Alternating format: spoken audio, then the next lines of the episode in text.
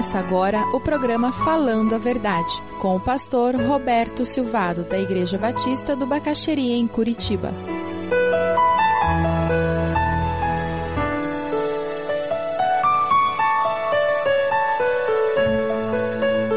Nosso período de oração tem que nos levar a esse momento, e eu só chegarei ali quando eu iniciar reconhecendo quem é Deus e quem sou eu. Sabe por quê? Porque quanto mais nítida na minha mente for a consciência da grandeza do meu Deus, mais fácil será eu reconhecer o quanto preciso dele. Quanto menor o meu Deus, quanto mais incapaz o meu Deus, mais fácil será eu me convencer de que eu preciso dar jeito nessas coisas da vida. Que se, se eu não fizer alguma coisa, ninguém vai fazer. Quanto maior a consciência que eu tenho do poder e da grandeza de Deus, Maior será a expectativa no meu coração, dizendo: Deus, o Senhor deve ter uma alternativa que eu jamais imaginaria, porque o Senhor é Deus. O Senhor é infinito, eterno, o Senhor sabe todas as coisas. E aí começam a surgir os atributos de Deus. Nós adoramos a Deus por quem Ele é. E nós precisamos saber quem é Deus. Quem é Deus para você? Quando nós temos esse momento com Deus, esse início do nosso período de oração, nós estaremos louvando a Deus agradecendo a Deus pelo que Ele tem feito, e estaremos também adorando a Deus, celebrando quem Deus é. E são duas coisas diferentes. Adoramos a Deus por quem Ele é e louvamos a Deus pelo que Ele faz. Vamos conversar um pouquinho o que, que nós podemos dizer para Deus quando pensamos em quem Deus é. Em teologia nós chamamos isso de atributos. E existem basicamente, a maioria dos teólogos dividem em atributos naturais e atributos morais. Vamos conversar um pouquinho sobre os atributos naturais de Deus. O que seria isso? Os atributos naturais de Deus fazem parte da essência de Deus e são causadores de quem Ele é, como Ele é. Por exemplo, existe a triunidade, é a trindade, que é um mistério, é complicado de entender, mas é fato. A gente não consegue explicar direito, mas que a gente sabe que tem um Espírito que conforta, que Jesus morreu na cruz e que Deus é Pai, isso ninguém questiona. E essa trindade está unida de uma forma única, que não existe em nenhum outro lugar tamanha harmonia. Isso faz parte de quem Deus é. É por isso que Deus entende muito bem a sua necessidade de harmonia, quando lá em casa o tempo está fechando, porque Ele sabe o que é viver em harmonia. E é por isso que eu posso dizer, Deus, por favor, me dê um pouco dessa harmonia que existe entre o Pai, Filho e Espírito Santo, porque aqui em casa, pai, filho e mãe não se entendem. Uma outra característica de Deus, o atributo natural de Deus, é a sua autoexistência. Deus existe porque Ele existe. Ninguém criou Deus. Ele não precisa de mim nem de você. Ele existe mesmo sem a nossa existência.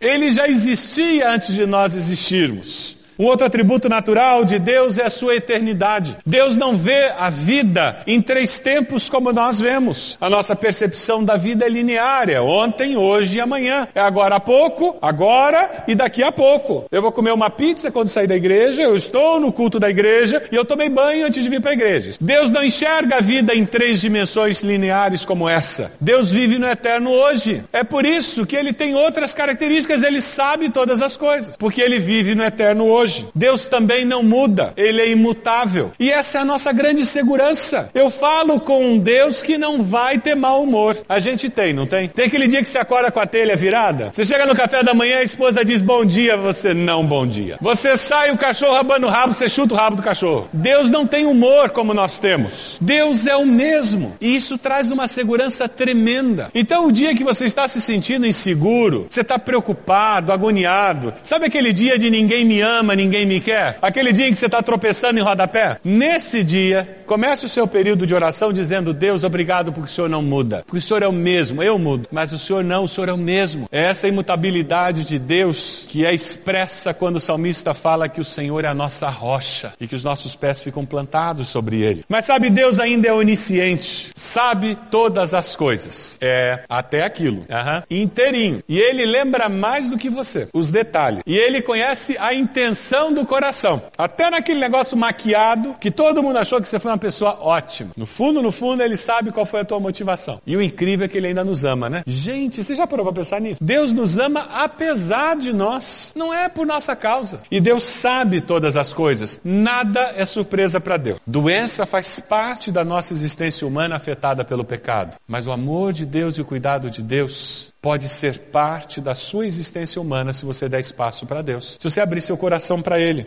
Deus é onipotente, pode todas as coisas. Ele nunca está limitado. Nunca. Você não pode todas as coisas. Deus pode. O que Ele quiser fazer, Ele faz. Porque Ele é todo-poderoso e Ele está presente em todo lugar. É verdade que Ele pode estar presente de uma forma ou de outra, mas Ele é onipresente. Não existem paredes para Deus, não existem passaportes para Deus, Ele não pega visto. Deus está presente em todos os lugares. A questão é se nós percebemos a presença dele ou não. Se nós estamos ligados na realidade da presença dele. Esses são os atributos naturais. Os atributos morais têm a ver com o procedimento de Deus. Deus é santo, nele não há pecado. A Bíblia diz que Deus odeia o pecado e ama o pecador. Deus é justo. Um atributo moral de Deus é justiça. Ele sempre é justo. Nós podemos até não entender como a justiça de Deus está se manifestando, mas Deus sempre é justo em todos os seus caminhos. E muitas vezes vai ser pela fé que você vai ter que dizer: Deus, eu não estou enxergando justiça nisso. Mas eu sei que o Senhor é justo e que o Senhor não perdeu o controle da história da minha vida. Amém. Você vive com essa certeza de que Deus não perdeu o controle da história da sua vida? Isso faz toda a diferença, porque circunstâncias adversas vêm. Circunstâncias que parecem que puxaram o tapete sobre os nossos pés acontecem. Mas quando eu confio na justiça de Deus, eu sei que estou em boas mãos. É por isso que o apóstolo Paulo fala em Romanos 12, citando um texto do Velho Testamento, ele diz: Olha, não te deixes vencer do mal, mas vence o mal com o bem, porque a vingança pertence a quem? Quando eu confio na justiça divina, eu posso descansar. Deus é verdade. Ele é a essência da verdade. Tudo que é verdadeiro está em Deus e é manifestação da presença de Deus. É por isso que a mentira fere tanto o coração de Deus, a falsidade. E Deus é amor, misericórdia, graça. Esse é o Deus com quem nós conversamos. Quando você está iniciando esse período de oração, e comece a usar, hoje eu vou falar com Deus sobre justiça. Hoje eu vou falar com Deus sobre sobre o amor dele. E gaste algum tempo dizendo para Deus como você agradece a ele, porque ele tem esses atributos, porque ele tem essa característica. Cá entre nós. Sabe qual é o subproduto de você gastar tempo fazendo isso? Você vai com mais facilidade identificar as virtudes das pessoas com quem você convive. Porque o que você vai estar fazendo é desenvolvendo em você a habilidade de falar sobre as qualidades de Deus. Alguns de nós só conseguem falar sobre os defeitos. Já reparou isso? Você reparou pessoas que você senta com ela, ela só sabe falar de defeitos e dificuldades dos outros, às vezes até delas. E depois não sabe por que, que a vida não é uma coisa legal, que vale a pena ser vivida. Mas quando você adquire o hábito de exaltar as qualidades de Deus e agradecer a Deus, vai ficar mais fácil você identificar nos outros as qualidades que eles têm também. João 4, 23 nos diz assim: No entanto, está chegando a hora, e de fato já chegou, em que os verdadeiros adoradores adorarão o Pai em espírito e em verdade. São estes os adoradores que o Pai procura. Salmo de número 103, versículos 1 e 2. Diz assim: Bendiga o Senhor a minha alma, bendiga o Senhor todo o meu ser. Bendiga o Senhor a minha alma, não esqueça nenhuma de suas bênçãos. O que Deus fez por nós é a grande manifestação do poder dele.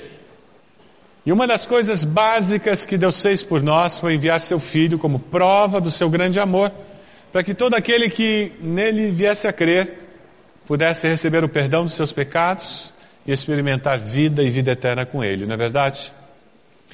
Não tem coisa maior que Deus pudesse fazer por nós do que enviar seu Filho. Amém? E você louva a Deus por isso. E por favor, toda vez que você orar e falar com Deus, louve a Deus por isso.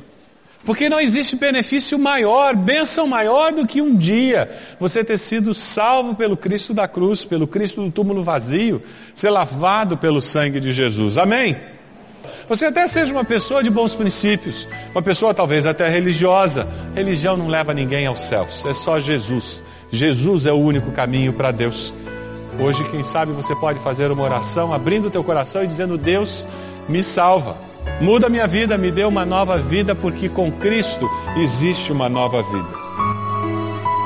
Se você deseja adquirir a mensagem que acabou de ouvir, ligue para 41 3363 Mencione o título ou o dia da mensagem e envie um e-mail para vida@ibb.org.br.